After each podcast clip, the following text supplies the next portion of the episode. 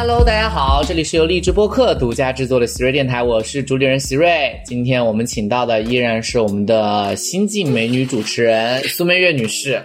Hello，大家好。聊聊亲密关系吧，为什么？就来了来了因为是这样的，就是其实我已经很多期没聊亲密关系了，嗯然后我平台的朋友们没有想到，真的非常关注这一点。就是我觉得大家都有吃瓜的心吧，就亲密关系等于有瓜。但其实我有时候想要展现不一样的世界，因为前面比如说我聊袁琪琪的时候，我是特别想展现他对艺术的 art 这个的理解，嗯然后我请木一来的时候，我特别想展现他对音乐的理解。其实我说实话，我还蛮自豪我的电台的，虽然我不能说我请来多大牌的明星，但是我想说，我真的尽可能是把我觉得生活中有趣的领域，包括脱口秀，包括什么我都请来聊。所以包括跟毛东当时那一期也没有聊亲密关系，聊的更多也是脱口秀嗯的一些理解和西方的一些，然后后来请康晶晶也是聊喜剧，请李豆豆是聊即兴喜剧，嗯就是很久确实没聊。它是丰富的呀，就是你要对对对。因为为什么呢？因为我们的励志电台现在也做到快快五十期了，就是快到一半儿了。啊就我今天只打算做一百期，也就是请了二十五个人。那么我前面的三十期可能就集中在聊亲密关系了。嗯我觉得就是想给大家一个稍微休息。不过没事儿，你来了，我们终于有的聊了。等一下，这句话你来了，我们终于有的聊了。我身上怎么贴了亲密关系这个标签是吗？好，来吧，看我是有什么问题吗？没没有什么问题。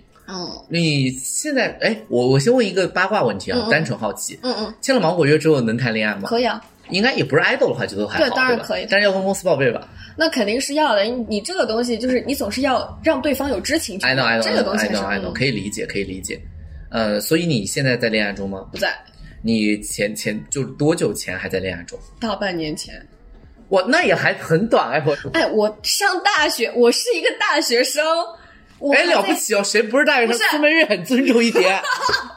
因为还在读大学，我觉得其实你有什么好说的？你不自己也没回到校园吗？你现在在网上上课的。我是被迫的，就搞得好像是我不想好好念大学一样。嗯，就是你在读大学这个过程当中，我觉得亲密关系，哎，我为什么要用这种学术词？八八卦一下但就谈恋爱是我大学生活很重要的一部分，好吗？半半年前那位是，嗯就是大概背景是校园恋爱吗？对，是我大学同学。对，我就想，不是，我没有说你没有好好上大学，我的意思是，大家见不到面，谈恋爱的概率就会降低很多。因为陈小雨为这个事儿很烦恼。啊，OK，好，我的大学还是在校园里面度过了两年啊，的时间的，度过了两年时间。所以说我大二的那一年就是跟他在一起是。华人，当然，你们谈多久了？嗯、分手之前在一起了一年三四五个月，算长的。嗯，也也是我最长的一段恋爱了，分手的原因是是因为回国了就异地了。哦，然后不知道何时能回，他没回啊？我们现在都不会再回到校园了，就哦不，是说他也回国了是吗？对，就是都都没有能够再等到学校的一个正常开学，然后回归校园，大家都 on campus 去上课。我知道，就共确实现在也。没有了呀。然后我们俩在国内是在不同的城市的，一南一北。然后实话实说，这个东西本身不是一个多大的问题。我也觉得是我们可以去见面，可以飞，但是你一旦回国以后，你除了学业之外，你就会去做其他自己感兴趣的事情，比如说。我去打了奇葩说，比如说他去实习了，就是他其实我我真是觉得，其实这件事情是可以相互陪伴的。我觉得我前任不爱我的原因，我其实没有在电视台里面讲过。我上一段刚讲，就是跟木一聊天的时候有说，就是我觉得他不够爱我。然后很多人就说你怎么判断？我其实有一点很伤心。我去年哦，其实我觉得我最骄傲的领域是奇葩说。就我身边很多很多朋友，甚至 dating 的对象都会想要来现场看我打。当然，我不确定到底是想看我打，还是他们单纯只是想看奇葩说，因为我觉得奇葩说魅力也挺大的。不，我认真的讲，一定是嗯想看你打，因为你在那里发光。但是问题是，我的伴侣，哎我的上一个伴侣，嗯我我说实话，如果他要来，即便其实我我跟各位说一说实话，即便是我们作为选手要带一个人去现场，是很困难的。当然基本上是直系亲属才可以，是的比如赵一楠的妈妈、庞颖的妈妈，妈就是真的是就是直系亲属。是的，是的，我自己这三年为了不麻烦导演组，其实我自己的父母我都没带过，就是因为我我能够理解这种事情，而且要不断往上报备，因为你进的是一个录影棚，有很多包括我们现在疫情期间就有很多规定要执行，嗯嗯，我都没有让大家来，而且我我会觉得爸妈来了，我压力会很大，我会担心发挥不好，就是各种原因。对我其实然不想他看我打现场。对吧？就是因为你你会觉得就是还不如在电视前看最好的状态。然后我的伴侣一次都没有提过来现场看，就是他没有主动提出，然后他没有提出过，而且他知道我去录制。有一次我问过他，就是到了今年的四强赛，那是我最好成绩的时候。嗯然后我就有问他，因为为什么我会想他来，也有一个原因，就是像你说的，我们如果不来的话，我的工作加他的工作，因为他是一个普通的上班人，就是一到五就正常的节奏，那么他只有周末休息，可是很可能我们录制很多时候就是在周末，然后。我只是想让他来，就是尤其我们感情初期，想让他来找一点共同的事情做，嗯然，后他拒绝了我。就是可能这可能是你判断他那个时候有没有足够爱你，或者足够想要和你一起共度时间的一个方式。但我当时确实是很客观的，因为就是他也是正常在实习上班那种朝九晚五的，所以他也没有办法过来看你打。他是没有办法实现这件事情的，因为他在另外一个城市的一个楼里需要坐在那个位置上办公，然后我需要出现在北京大兴，所以很客观上来讲就是见不到。我也理解他，我那个也是，因为他到了年底之后要就是做金融方向，就是年底之后反正有一堆财务要核算，我也搞不懂啊。我我也可以理解，我不是那种让别人单一为我付出，我是单纯想找点共同的事情做。我理解，我理解。对，然后我觉得他，而且我觉得他就是，我觉得这种就是我们这个工作性质，其实他来好玩的事情还挺多的，就是我觉得新鲜感一定大于你那个，嗯嗯嗯嗯。因为我觉得就我不懂，反正哎，我你聊到这个，我就突然有点感触啊，我就觉得就是我我一直没懂，我没有我我并没有因为这个而分手，我也没有因为这个去质问他，我只是那个事情在我心里面埋下了一颗种子，到分手锚定吗？对锚锚定在那儿，然后就觉得很干扰，很干扰可以。理解，完全可以理解。然后你异地的时候也是因为这个原因，不是我异地的时候，其实那个真的是一个纯客观的异地，确实是实际情况。就虽然说起来我没有办法描述的那么具体，但事实上就是我们当时就是见不到，而且应该是有一个学期，整个学期，因为当时夜里要上课，其实你也没有那么自由。哦，对，你们还有时差问题，你们是夜里上课。是的，哦哦哦，对不起，对。对然后当时就相当于整个三个多月、四个月没有见到过这个人。然后后面你再去打视频电话，我每天都打，每天打一个多小时，就真的跟 KPI 一样，你知道吗？就是我没有东西没有话说了，干掉了，就觉得很累，然后两个人都累，然后也就就就就算了。其实我真是建议各位在恋爱当中找一些共同的事情做。我以前说过一个问题，其实大家很不赞同，我们初中喜欢让人聊天聊的，就是异地恋为什么很容易会失败哈？就是很多时候你之所以选择异地，是因为在你人生当中价值排序里面，你就没有把爱情放在第一位。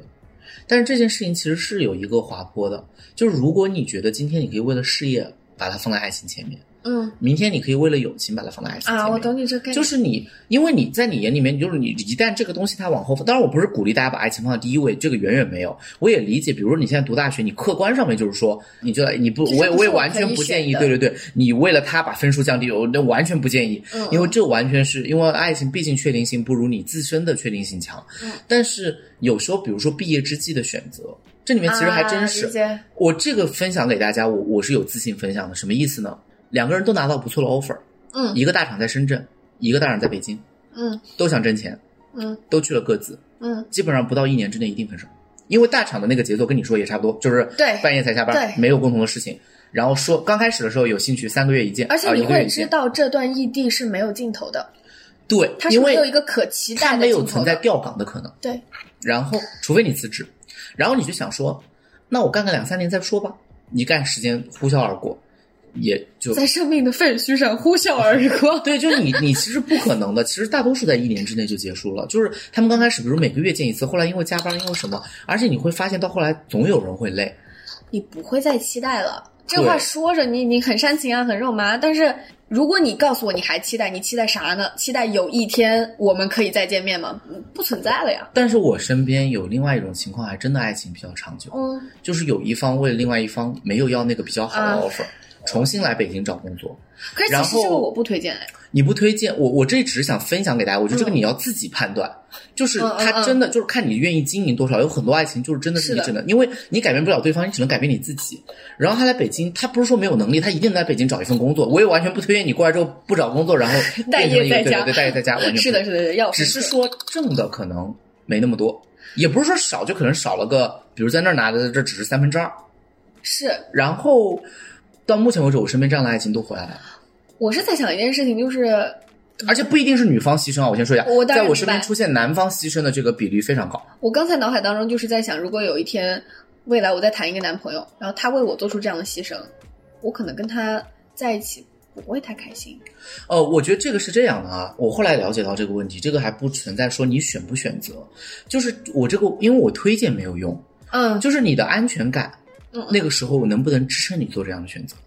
我觉得他的安全感能支持他做，不代表我对这段爱情就我受不起你那么多的好。他也不一定是为你来啊。啊啊，这个 OK，如果是这样可以，我觉得不可能单纯为一个人啊，他也肯定考虑过。就我会觉得你把这个压力放在了我身上，我真的担不起。因为我身边最好进来也有一对就是这个状况，男生刚毕业要找工作，然后在其实在上海都找到 offer 了，但是另外一个就是女生可能在北京，然后他为了这个女生就来北京重新律所找工作，又重新开始实习，而且他在北京还比较大的一个问题是他没有朋友，嗯嗯，对，就是朋友不多，但是哇这个太难受了。但是他还挺好，他们俩已经谈好久了，就就就是他们当年过来这个状况已经有三四年了，嗯。然后他就就我觉得还挺自在的。然后我当时问我，因为我最近跟他聊天聊这个，我就说你当时有没有一丝就是感觉到不安？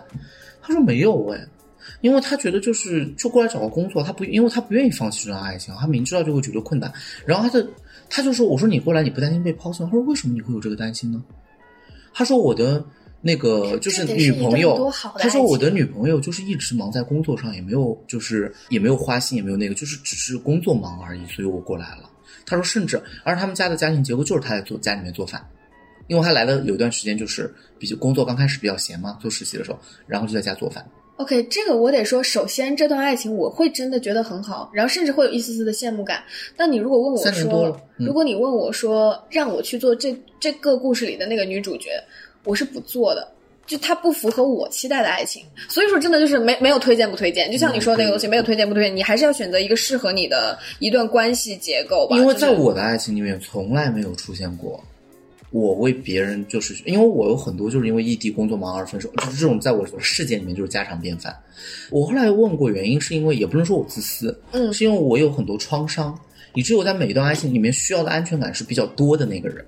就是我可能需要，就是就是在亲密关系里面，可能我需要一个安全感强的爱人来做出这些。如果他也不愿意的话，那就没法。就是这是一个很也真还跟自私不自私有关，因为我也改变不了我以前，我也很想做那个，但我做不到。就是每次在做选择的时候，我觉得就我我就是没有安全感，我就是觉得今天有个事儿，可能我不做，我我我只我望着他，我会没安全感，我觉得他会抛弃我。我我觉得这个就是好像在描述我，因为我其实并不是一个，就我从小到大不是一个特别，这句话很危险，但是我是认真的讲，我不是一个特别在意我的学业和事业是不是做的特别好的人。这个不危险，因为我讲过，有些人的人格他就是关系型的人格，就是我舒服比较重要。我是非常典型的恋爱脑，但是我仍然不敢为爱情做出这种事情，完全就是因为这会让我非常患得患失，而且搞砸一段关系。嗯，就是如果我做了这件事情，我知道我是因为爱情这个东西，它本身在我的排序里面极高。然后如果我为他做了这件事情，他会让我更患得患失，然后做得更差，把这段关系的经营搞砸。我给你分享一个观念啊，就是这个问题后来是怎么解决的？因为我后来做亲密关系研究，嗯就是出现一个非常大的问题。其实这个不不是不光适用于亲密关系，就是这这个本质上是因为我们这种人，我感觉我们这种人，我跟两人应该还是很像，就是做一件事情太渴望得，就是在这之前很渴望得到他的回报，就是在爱情里面也是，就是我很想做一件事情，我就要改变我们的关系，或者很想做一件事情让伴侣觉得舒服。但是其实很多事情的回报性没有这么快，在生活中可能也是，比如我有时候看一本书，就想让自己变得更深刻，就想把这本书用出来。然后我干一个活儿，啊我就希望能够，对对对就是我特别想要我今天的时间都不被浪费，然后就而且这感觉到不被浪费，一定要非要常具体的对对对，就是必须要有具体的衡量结果，以至于你把这个思维，其实这个思维带到工作当中，不见得是个坏事。我先说一下，是是的，对是的，是，的，因为它会极大促进你的效率。比如像我们这种人，就是工作效率非常高的情况下，确实，但是在亲密关系里面就会出现，比如说我今天做了个早饭，就希望他，就希望我们的关系和善。我们今天出去看一个电影，或者我今天只要跟他约了一个餐厅，我就觉得我们应该解决什么问题，嗯。没有这么快，尤其关系上就是不能急功近利。我以前没有认真想过这个问题，但我刚才在想，我我会不会是这样？我可能要得到的那个东西不叫回报，嗯是你让我看到我做的这个事儿是有影响的，对，就一样的，就是你非得看到它的效果，你看不到效果你就觉得不安。对，就好像我这件事情，我是不是做的不对？就是我是不是做这件事情的方式不对，或者是我是不是还没有做好？对，然后就是在然后你就渴望做一个更那个的事情。哦，是的，然后。嗯其实这个好不健康，我我现在会想好不健康，但是我我并不能改变它，我就是我我那我就是这个样子。我现在会好一些，那你就是你我还是不要采访你了。。反正我我 怎么你访完节目也可以再天然的？天然的非常想要反问你，那请问你是怎么样做到的呢？对这个做到真的就是很很奇怪一件事情。我每次都是在观念上把这件事情想通了，我就能我就能做到。观念上想通，我行为上仍然做不到。我能就如果不然就是我没想通。我想是想通，不是我听到这个观念，哦哦哦哦哦，OK，所以我是那种自己琢磨的，人。我就我可以说服我自己。对我我可以说服我自己，所以我打辩论很大一部分根本不是说服别人。我只要能说服自己了，我觉得站在这个舞台上我就 OK 了。就是你还是要顺着你的自由心证往下说。也不是顺着心正啊，我是可以被相反观念也说服完的。那你要先把自己的心能说服。对对对 OK，这个东西也是我的自由心证的一部分。然后顺他说，嗯，是的，对，是这样的。就所以，我辩论打得好的很大一部分原因，还真不是我辩论有多好，嗯是我对跟自己较劲儿的这个事情上，真的是一点儿不懈怠。嗯嗯。因为我对辩论技术是一点儿都不练习的。哇，这是一个多么凡尔赛的！这不是凡尔赛，啊就是大家真的会很喜欢反思辩论技术，我一点儿都不喜欢反思。我教人也不喜欢教辩论技术，我觉得你念通了都通了。你可能会找到一个，就这是你的路。嗯对，是的，但是我对就谁管别人的路呢？有道理。好，行，你说对。多好的反问句！来问问苏明月的理想型吧，他们在我的电台疯狂征婚，好，比较好奇。啊，那我也可以吧因？为前面问问题太沉重，我突然意识到这才是应该是第一把。嗯，我之前很认真的回答过我妈妈这个问题。我喜欢有脑子有心的人。所以你其实对颜值是不是没有那么在意啊？你不要长得让我没有办法。我照这肯定不是举就是你懂我这个意思吧？嗯然后，但是你长得非常帅，这件事情对我无法造成吸引力。我赞同。我说一下，他说这个话真不虚伪，因为有有时候我们我我有一次去湖南录节目，就是苏美月和我在吃烧烤，我就想说，就是今天我们就是有好多嘉宾，因为芒果 TV 还有很多签约艺人，嗯我说哇好好看，我就问了他一个问题，我说你们能搞办公室恋情吗？就是然后他就说正常情况下应该是不行的，然后我就说哇好可惜身边有这么多帅哥，然后苏明月的意思就是说，哦我怎么会和他们谈恋爱？我说啊。就是因为你知道艺人嘛，就是确实在长相上天然高于常人，就是好几分。但是对我来讲没有丝毫意义。对他一点都不丝毫吸引力，而且就是苏明玉一直对辩手这个群体呢非常感兴趣。文儿整个人就想说，哎，因为我身边天天遇见辩手，我想说，是我没有发现美的眼睛吗？就是 我们俩应该把圈子换一下。我们做一个就是资源置换，好吗？这个资源置换你或许会满意吗？就是我觉得，就是因为苏明月就是还是很关注大家的，就是就是思想程度。对，就就就就还挺奇怪的，为什么？因为你是觉得恋爱当中没有共同话题是很窒息的事情，对吗？首先，没有共同话题很窒息；其次，如果我们聊天没有办法聊在一个频率上，更加窒息。就我需要听到让我有新鲜感的东西，我才会觉得我今天有生命力。这样描述能能能能有准确的感感受？能理解，就是你必须要通过恋爱，还得要就是获取新知，一个学习型人格，nice。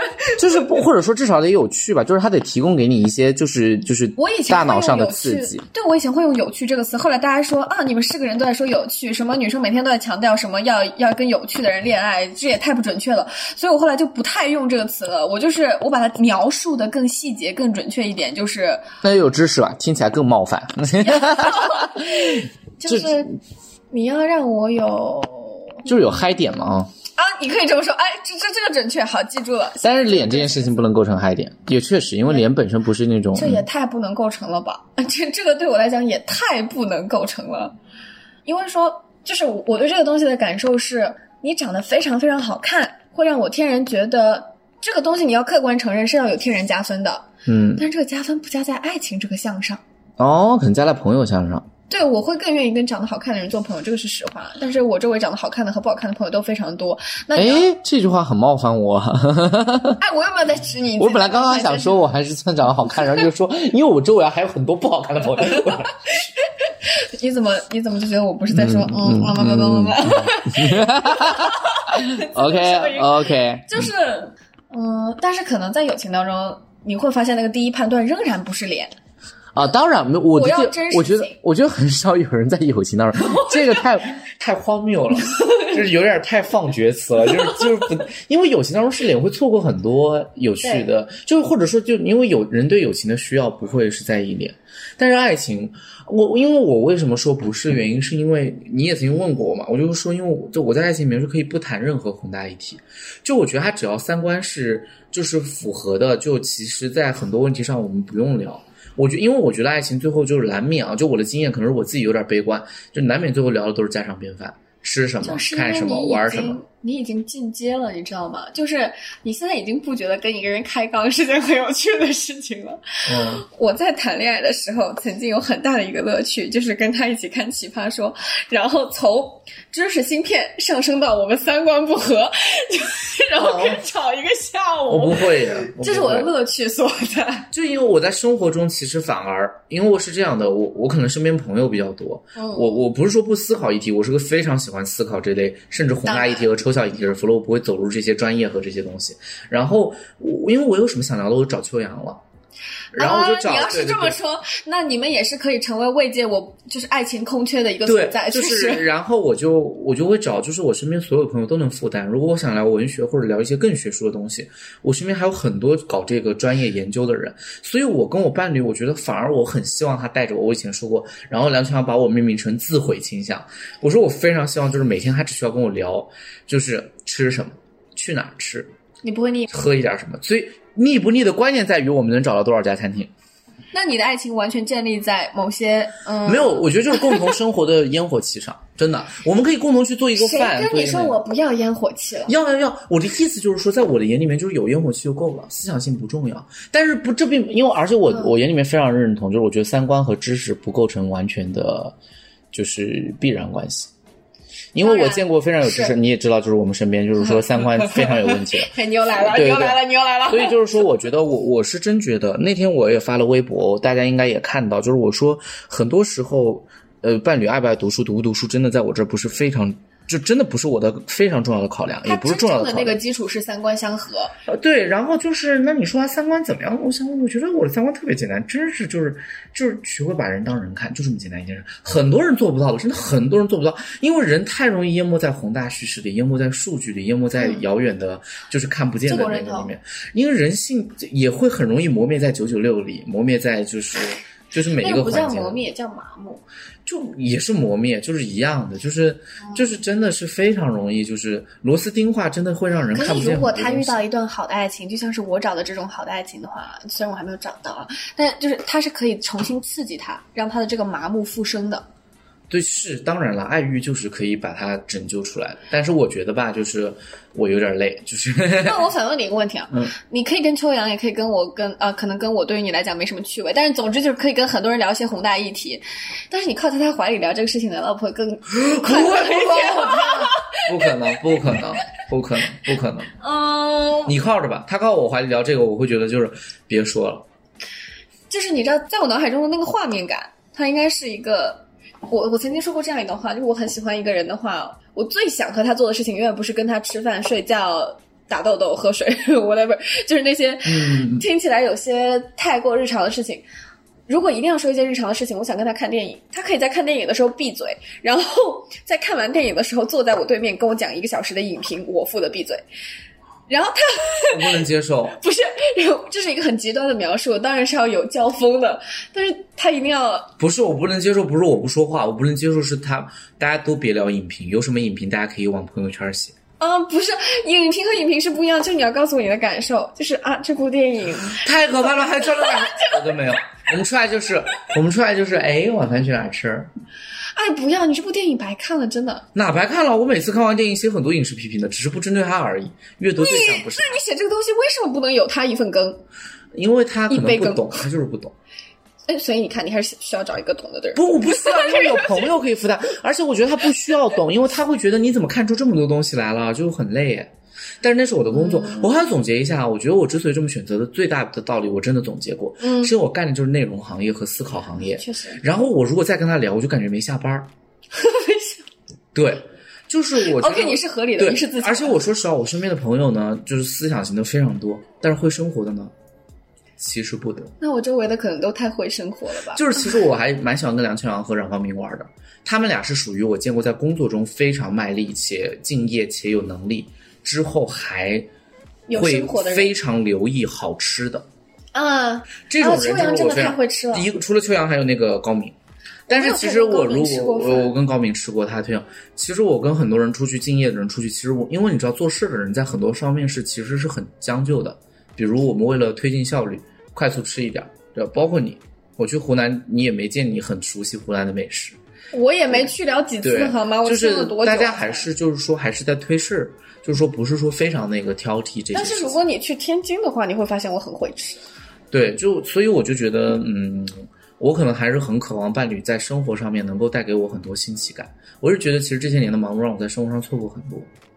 那我可能比你贪心一点，就是我指的有脑子有心，有脑子的部分是前半部分，有心的部分就是他要会活。在两个月前，我感兴趣的一个对象，感兴趣了啊，最后也没走在一起，因为太忙了，是因为他会养花，是因为他会养花，他非常会养花。对我的爸爸妈妈都挺感兴趣我非常会养，然后就是我们家最近种的花都是因为他。啊。OK，但没有啊，我们不可能做，因为我太忙了。他后来也就嗯就太忙，就他给我示好，后来我也没力气回。你想这，我今天从下午一点钟起来，到现在凌晨三点钟一直在忙。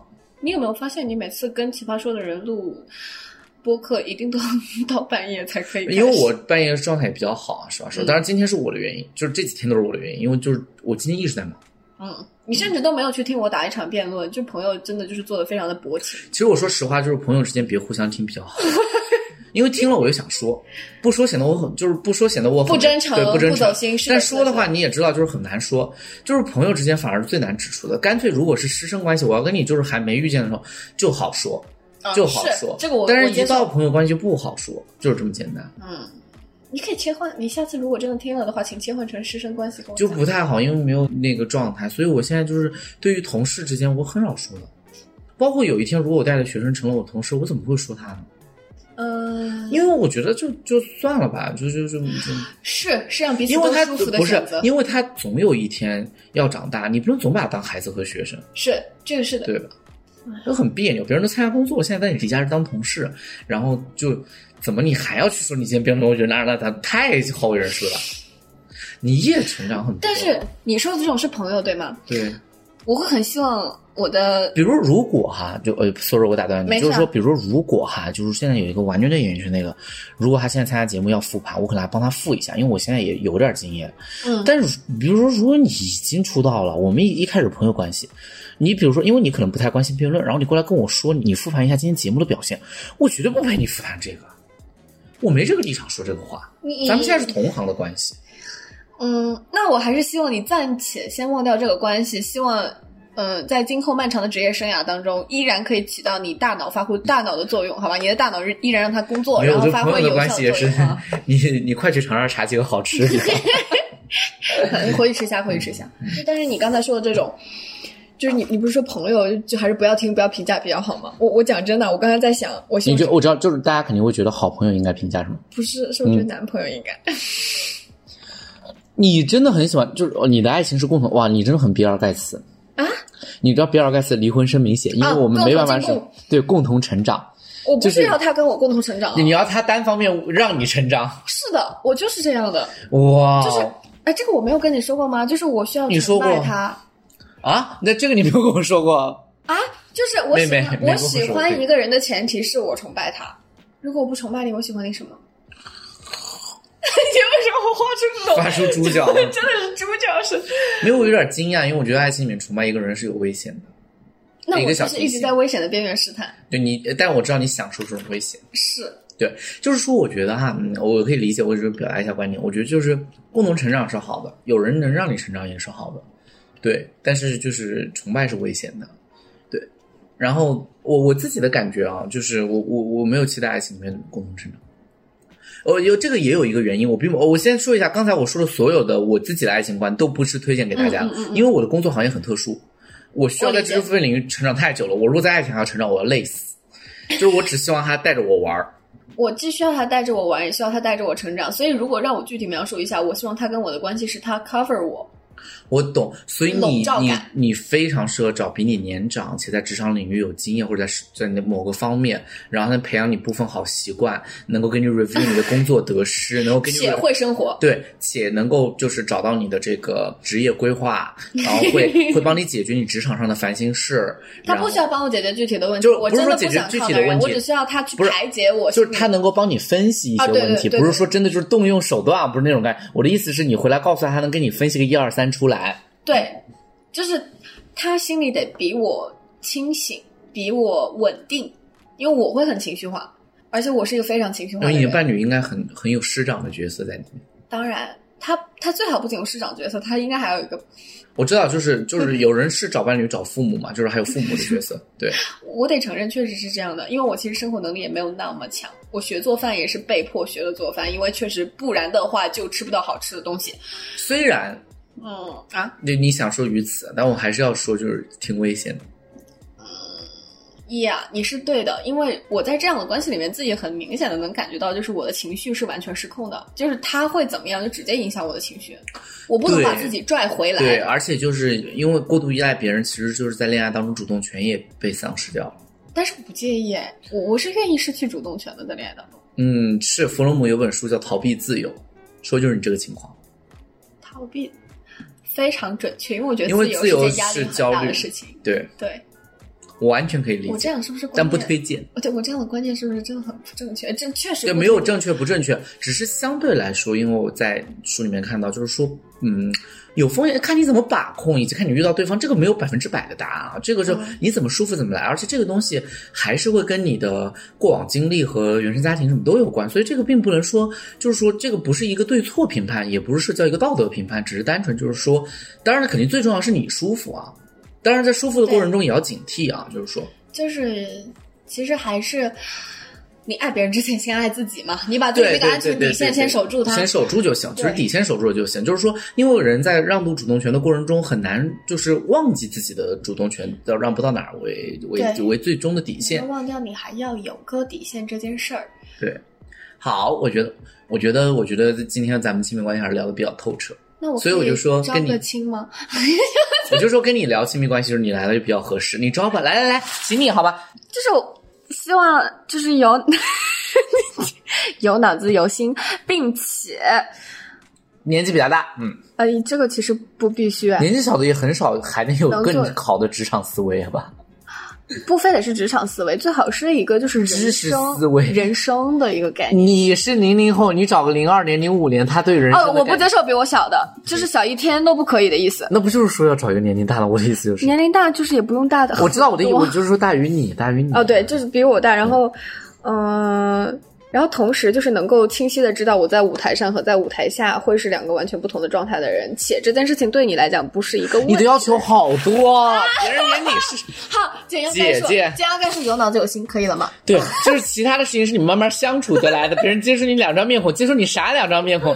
姐姐，你真的不用如此具体，你再列就第十条了啊！真的，好了好了，就是希望就是就是知识分子多联系一下孙博月这种人，好吗？就以眼以蔽之，哎，就然后我觉得也非常开心啊！希望苏明月再有机会来我们的电台，拜拜。拜拜。